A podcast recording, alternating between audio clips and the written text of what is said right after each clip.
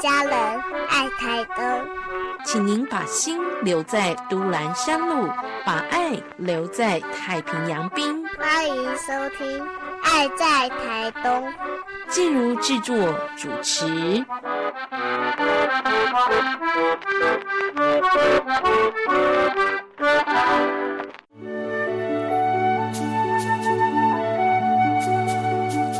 健康好邻居，医疗知识，心灵关怀，你也好厝边。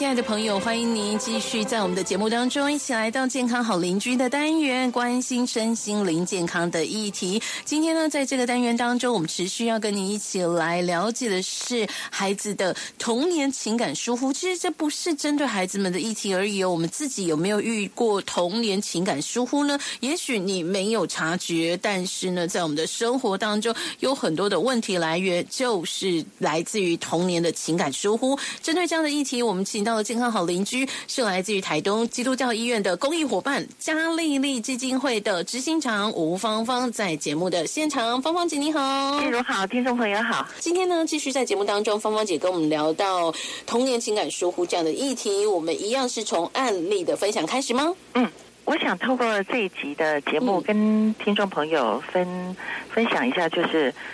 受到情感忽视的这个童年受到情感忽视的成年人，嗯，或者是甚至就是说小孩子他有哪哪十种特质，我们就是慢慢的解释。我们我们在上次的节目里面提到了两个征兆，第一个征兆就是这个人就是很空虚，空虚感，什么都好，可是怎么怎么搞的永永永远远自己觉得里面破一个洞，嗯，永远是空的，旁边明明有人，但是为什么总是觉得孤单？这个世界上只有我一个人。嗯，好，第二个征兆呢，上上一回有提到，就是反依赖。嗯，就是明明是他需要帮忙的，需要去依赖别人的，可是呢，不承认，嘴巴却怎么样，就是就是不承认哦。嗯，哦，有些孩子哦，嗯，他比如说去去你家吃饭呐，或者是说你，他明明是很想要那个礼物，嗯，但是呢。他嘴巴就是怎么样都说我不要，哎，我不要那个礼物，我我我真的不要，我真的不要。但是你你就是知道，他明明就是想要啊。嗯，吃饭的时候眼睛明明就盯着那个大大鸡腿，对。然后你要夹给他的时候呢，就说不要不要不要不要，吃不下吃不完。对，嗯，那那这个长大了以后就累了。嗯，就像我上个礼拜提到的那个上上回节目提到的那个例子，他可以给你。就是四个小时，你请他帮忙哦，四个小时。可是呢，他无怨无悔哦。可是当他自己需要四秒钟，请你来帮忙的时候，嗯，他吞下去，他的嘴巴嘴巴的那个肌肉呢，就是没有力量了，化到的这个嘴嘴巴这里就永远都是吞下去的，嗯。所以这个是反依赖，反依赖，这个我们也要回去解释一下，真的童年情感疏忽所造成的。所以类似的征兆不止这两样，还有对不对？对，好，还有什么呢？好，第三个征兆呢是不切实际的自我评价。因为发现，呃，一定有哈，周遭有些人，嗯，他很好啊。也才华洋溢呀，什么都很好啊。可是当他讨论到自己的时候，他对自己的这个看法跟评语是很低很低的，很很不切实际的。然后你又发现说，哎，有些人哦，他实在是自我感觉太超过了。他明明没有那么 那么好，可是他呢，就自我感觉实在是太太高了哈。那不切实际的自我评价。这个不切实际的自我评价哦，听到芳芳姐的举例当中哦，我直觉想到女生会不会比较有这种状况？算不算呢？很多女生明明就是身材姣好、面貌清秀，然后就会常常刻意的在亲友面前说：“哎呀，我实在太胖了，还在减肥一下。”哎，我我我实在这个脸上皱纹太多了，还还需要做一下医美。这个是不是算不切实际的自我评价？嗯。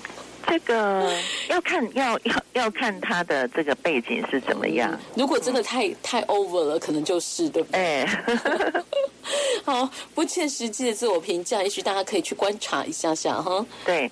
那第四个呢，情感忽视者的这个征兆呢，就是很会亏待自己，然后把同情心留给别人。这怎么说呢？就是啊、我们我我们圣经里面有有有一句话，非常的可以解释这种的状况哈，嗯就是有一句话他说：“你们的担子要自己担，然后你们的重担要彼此分担。”那那个担子呢，在希腊文的原文里面呢，它是说你们的小背包要自己背，哈，你每一天的日常、日常要做的一些事情，你的本分你要自己背。可是呢，你呃，你的那个很大很大，在那希腊文里面是说像大大巨石，很巨大的那个石头，嗯你要找人家跟你分担。嗯所以人生呢，其实是有两种担子的，一种是自己的本分，应该就是不能够不能够把背包丢给别人的。哈、有有一些很赖皮的人哦，他就是把自己的小背包，呃，丢给别人，嗯。丢给别人，然后偏偏就会有一个没有界限的人，他去接了，嗯。他去接了他的那个背包，嗯，那等到有一天呢，那个接背包的人呢，他他连自己的背包，连很多人的那个小背包，他都背了，背到最后连自己的背包呢，啊、也背不起来。嗯。那因为呢，自己的永永远远远都是为为别人想，为别人想，然后再加上呢，有一天呢，这个阿阿美或是阿明呢，他在人生的路上啊、背好多人的背包，然后自己的背包荒废了，突然之间又面临了一个很巨大、很巨大的巨大的石头，嗯很大的重担，突发的要他来背的时候，嗯照理来讲，他应该要求助，对不对？嗯可是呢，他却说不出来。嗯弹尽援绝。那这个呢，就是这样的人常常就是我讲的，童年的时候非常可能情感受到忽视，以至于呢，他有一个亏待自己，永远把同情心留给别人的这个这这种征兆。好的，这个状况呢，也许听众朋友可能很难理解，怎么会有这样的人呢？可是，的确就是童年情感疏忽造成的，自己的压力无限度的就自己吞了，而且呢，还帮别人分担，把同情心留给别人。好，这个真的，嗯，听起来就是很有压力的人生。你身边有这样的人吗？也许就是童年情感疏忽所造成的。我们今天讲这些征兆，也许听众朋友真的是要回去检视一下自己和身边的人有没有这些征兆呢？我们讲了四个征兆，接下来呢再讲一个好了。好，还有一个征兆呢，嗯就是罪恶感跟羞耻感。罪恶感跟羞耻感，嗯这个指的是什么？很多的事情呢，都往内爆炸，嗯认为就是自己的错。嗯认为就是嗯，一点点的没有达到完美呢，就感觉到很羞耻。嗯哼那呃，很多的事情不是他的错啊，可是他就自投罗网，就是往往身上揽，往身上揽。那对自己非常的严苛，这可不可以说是一个完美主义者，很会要求自己的人？是嗯，好，所以这也是童年情感疏忽所造成的哦。那你想哦，一个很哇一个很罪恶罪恶感的人，然后很多的那个羞耻感的人，嗯，他周边的人累不累？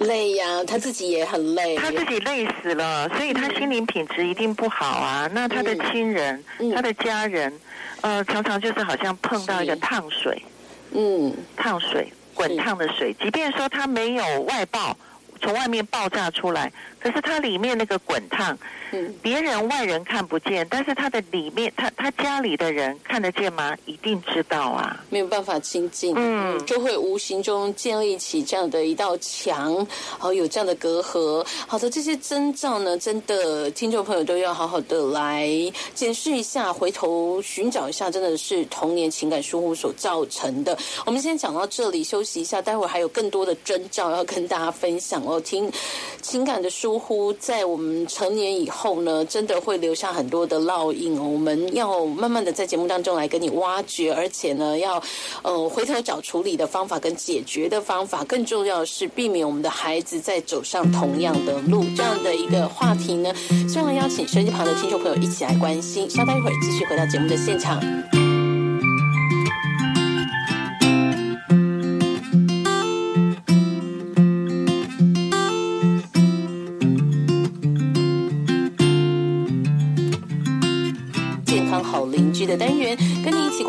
心身心灵健康的议题。今天同样请到是嘉丽丽基金会的执行长吴芳芳，芳芳姐跟我们分享的是童年情感疏忽。讲到这个议题呢，很多朋友会觉得摸不着头绪，所以我们今天呢有系统的整理了童年情感疏忽所造成的人格特质上的十大征兆哦。刚刚讲了五个表现出来的征兆，而且我们有一些案例跟大家分享。那么紧接着呢，还有五个征兆，我们要赶快的来提供给听众朋友们做一个解释，对不对？嗯。嗯，接下来，呃，第六个征兆是这个人他对自己很愤怒，对自己愤怒。哎、刚刚讲到罪恶，然后接下来是愤怒，很气自己，嗯。呃，觉得说自己怎么什么事都做不好，嗯。自己怎么那么那么衰，嗯，然后呢，把家里面的一些不幸啊等等的都归咎怪在罪自己身对上，怪怪罪在自己身上，嗯。然后屋漏偏逢连夜雨呢，如果这个人又去算命的话，因为我们常常就是有有一些走投无路的时候，我们就会去找一些算命的。那、这个算命的又看他的神色，然后算命的就给他给给他讲了，所以随口的就讲，哎呀，你都都是你带衰了他们。嗯哦，你你就是怎么样的，哇，那那可能又更加添了他对自己的讨厌。嗯，我们讨厌落井下石嗯，我们讨厌别人哦，呃，还还就是说，如果我们讨厌一个人，我们总可以离开他，嗯对不对？嗯可是我们讨厌自己的时候，要怎么办呢？这个讨厌自己的人，可是自己又离不开自己呀、那嗯这个人真的是千辛万苦。是好的，这是呃童年情感疏忽的第六个征兆。接下来呢，好，第七个呢是他嗯没有真我，没有真我哈，极力的想隐藏自己的真实感受。嗯比如说呃一群朋友哦，青春期一群朋友，他们呃就说好了说，那我们去。去看我们的那个偶像明星啊，比如说周杰伦啊，他拍的电影啊。可是这个这个呃小明呢，他一点都不喜欢周杰伦啊，嗯他喜欢的是刘德华。嗯明明就是刘德华的片子正在正在上演呢、但是他就是变色龙。嗯他就哦，好好好，我我我也非常的喜欢喜欢周杰伦，他不敢有真我，嗯。然后因为他怕他有真我出来的时候，他没有信心相信自己是可以被别人接纳的，嗯，怕被排挤。对，嗯，隐藏自己真实的感受，我想这很多朋友也许都有经验，但呃，我们要说真的是受到童年情感疏忽所造成的，可能就是要看出现的频率啦，或者是不是习惯性的有这种反应，对不对？还有呢，在那个婚姻的相处里面，嗯。有没有你会发现说，那个两两个人呃谈恋爱，嗯。然后呢结婚，嗯可是结婚之后你会。呃，人会露出原形嘛？嗯 然后结婚之后，你会发现说，哎，怎么搞的？这个，呃，为什么不讲出来？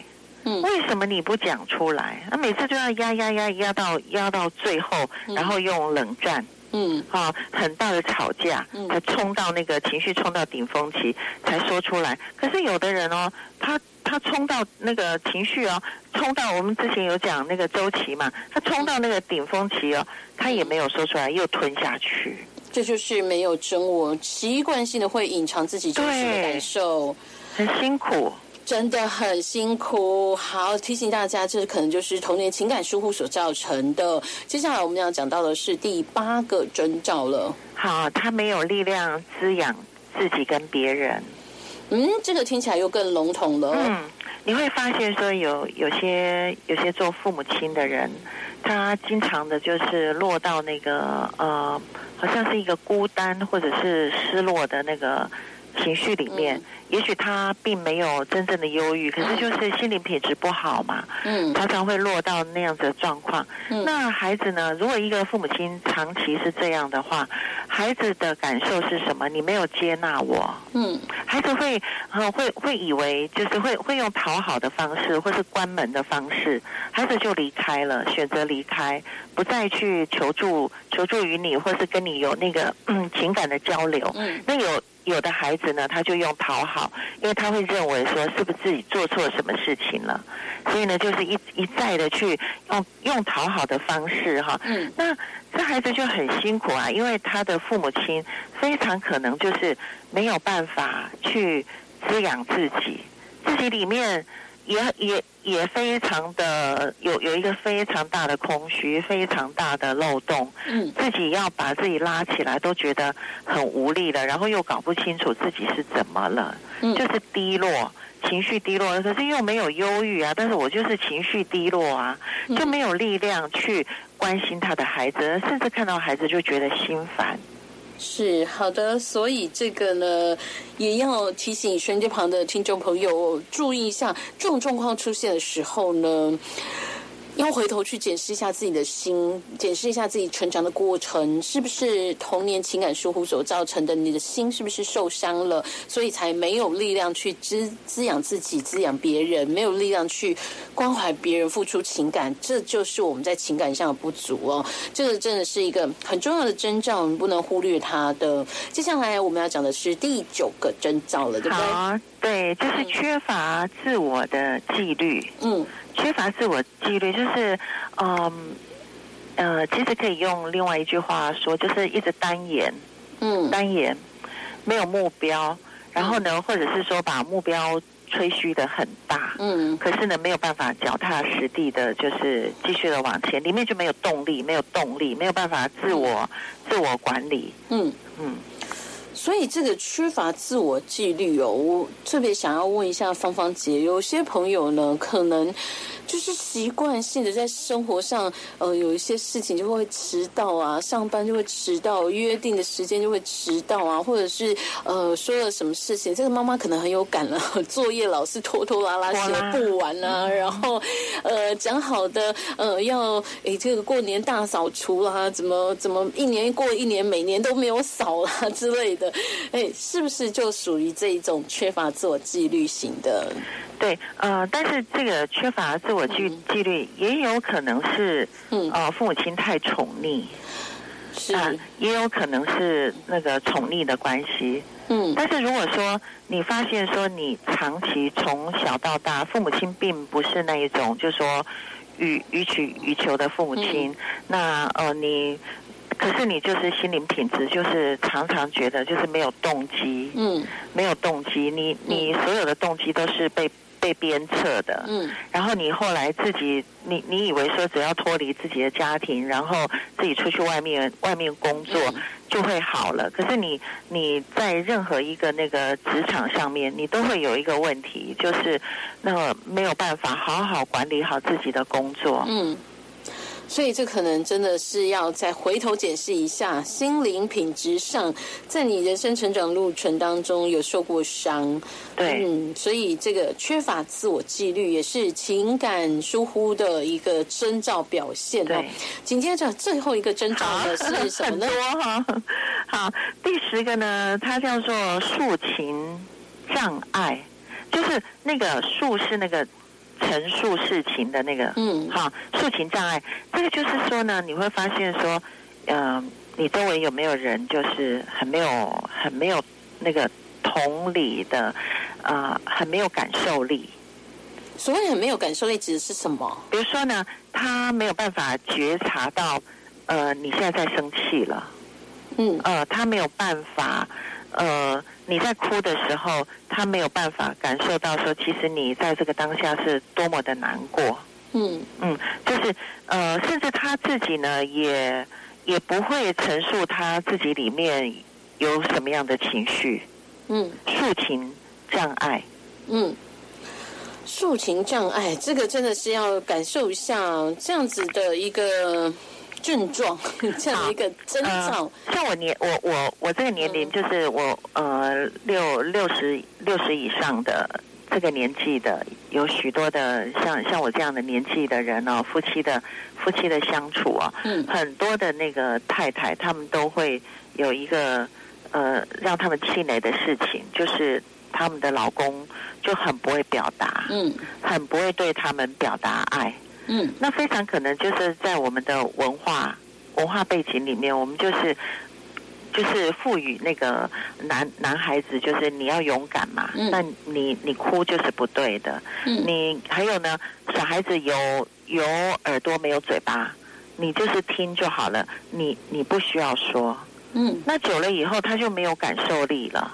嗯，也就越来越不会表达。对，他。就越来越不会表达，嗯。而且呢，他小的时候也没有被，尤其我们对男孩子嗯。很少去抱他嘛，对不对？对，啊，我们也也也也没有去抱抱他，然后他也没有看见爸爸抱妈妈，嗯。没有看见爸爸把妈妈的手啊牵起来呀、哦磨蹭啊，嗯。然后说一些温暖的话啊，哦嗯。呃爱妈妈的那那种表现嗯。都没有，嗯，所以他也不会啊。是。然后可能也觉得这不重要啊。对，你讲了重点，他觉得说，哦，那我就为你做牛做马了，钱通通交给你，你还要我怎么样？对，这个呢，吃亏亏大了哈。对，这个呢，其实我们今天啊，在节目当中分享了童年情感疏忽的十个征兆呢，每一个征兆听起来好像都还蛮严重的，但是好像呢，很多朋友也会觉得没什么。可能会觉得这没什么，就这样子啊，我们也是这样长大了，嗯没什么啊，就这样子啊，我们还是过日子啊。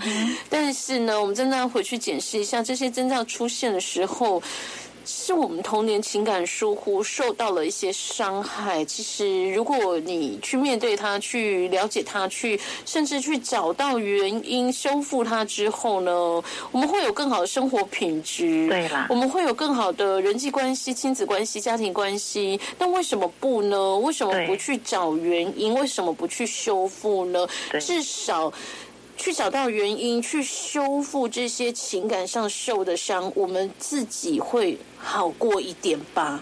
对，其实呃，季如讲的，我很我我很同意，然后嗯很感动，因为我常常发现，就是说，其实很多的离婚是不需要走到离婚，嗯那那个过程里面，只要就是稍微的练习，愿意放下，然后愿意打破以前旧的模式。嗯，我们我我们有很多，我们华人真的是有的时候好累，是就是我们通常就说失去的时候，比如那个就家里面有谁过世啦，嗯哈、我们就哇非常的情绪澎澎湃的那个出来。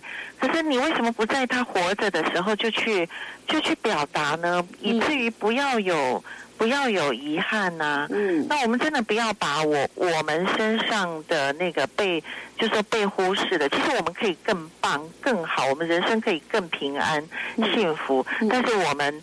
呃，却没有。那只要我们愿意去透过一些学习，透过了解，我们就不要再复制了。是所以我才会有一个很深的感动，就是这这个有一点就是要不厌其烦的 跟听众朋友谈这个童年的情感忽视哈。是，我们希望让大家可以回头来检视这个问题，对自己更好一点。更希望透过这一系列的分享，让大家呢改变一下对孩子的一个嗯情感上的一个互动跟交流，让孩子以后长大之后不要有这十种征兆。对，好，很重要的议题，我们今天先把十种征兆一口气讲完了。接下来我们会有一一系列的一个一个的案例来跟大家说，这些征兆表现出来的是什么样的情感受伤呢？怎么样去修复呢？希望大家跟着我们一路走来，能够好好在心灵关怀上呢，迈向更健康、幸福的一个境界哦。谢谢芳芳姐的分享，谢谢你。好，拜拜。